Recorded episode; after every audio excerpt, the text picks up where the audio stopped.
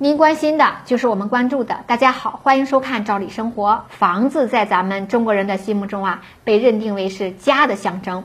也正是因为如此啊，结婚时房子也成了标配。为了能让自己的孩子结婚，往往呢也都是举全家之力来购买房屋。毕竟中国的房价之高，的确是让人望洋兴叹、望而却步。在各种开发商和炒房客的营销下，房价现在是越来越贵。近二十年来，房价一直处于一个增长的状态。如果你是十年前买的房子，尤其是在一线城市，啊，只要你手中有几套房，光靠收租啊就能衣食无忧。但是事情的发展永远不可能是一个方向。三十年河东，三十年河西，房价呢，它也不会一直都是水涨船高。纵观我国近年对房地产出台的几项政策，比如呢“房住不炒”，以及从二零一七年开始国家对于房产价格的调控，就能够看出来国家对于房价管控的决心。而且呀，各地的房产已经是趋于饱和，居民金融杠杆率已经达到了极致，已经是没有太多的上升空间。现在呢，我们国家的老龄化越来越严重，老年人口越来越多，年轻人啊只需继承财产，无需再去购买房产，这就导致了未来的几年或者更长的时间内，有些房子啊是一定不值得投资的。那我们来说一说哪几类房产是不值得投资的。如果您手中有啊，建议尽快脱手。那第一类房产呢，就是老旧的高层住宅。开发商在卖房子的时候啊，高层就要比多层的房子呢便宜一些。原因呢，也在于高层的得房率啊比较低，而且户型普遍不算太好，往往也会有挡光的现象发生。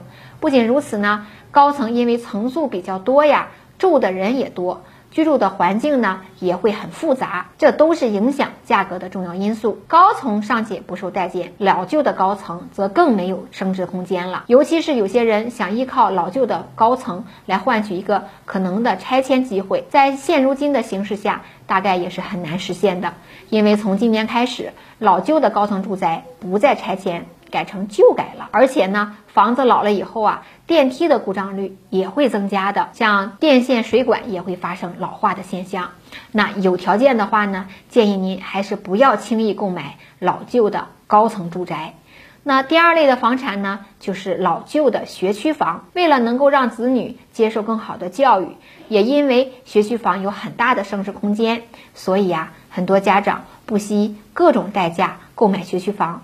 但是未来几年呢，老旧的学区房投资空间可能也会大幅缩水。曾经很多购买学区房是因为啊教育资源分配不均匀，为了能让孩子接受到更好的教育，不得不去购买这个学区房。但是未来几年内，我们国家将大力的推进义务教育的均衡化，教育质量的均衡化和学校的基本标准化。也就是说，以后不同的区域教育资源都是相似的，不会有特别大的差别。所以呢，学区房自然不可能永远那么受欢迎。那购买老旧学区房的意义也就没那么大了。最后一类房产就是小产权房。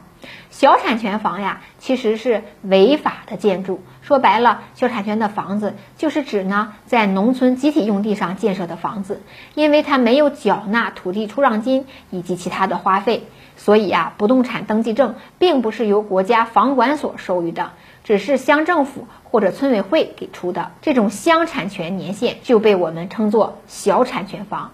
因为各种问题和缺陷呀，所以小产权房的价格呢也比一般的房子啊低，所以也会受到很多人的青睐。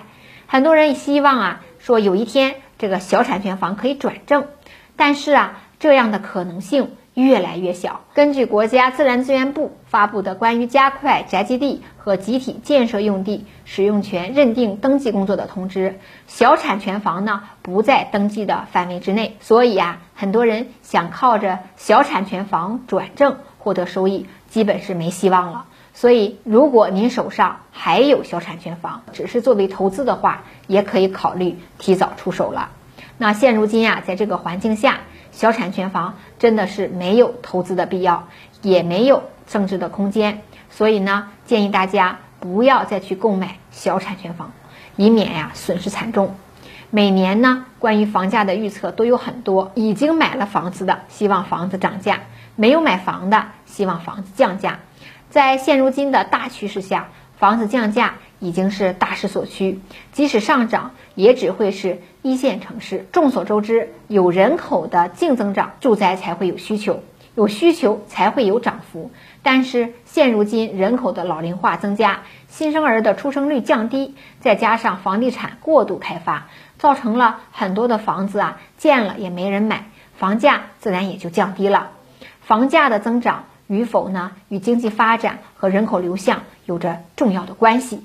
经济发展越好呢，人口流向越大的城市啊，房价自然会高。不过，很多的三四线城市，还有一些过度开发的县城，房价就只会是降低。那么，在这样的趋势下，投资房产在这样的地区已经不是最好的选择了。时间关系，关于房产的话题我们就聊到这儿。感谢收看，下次见。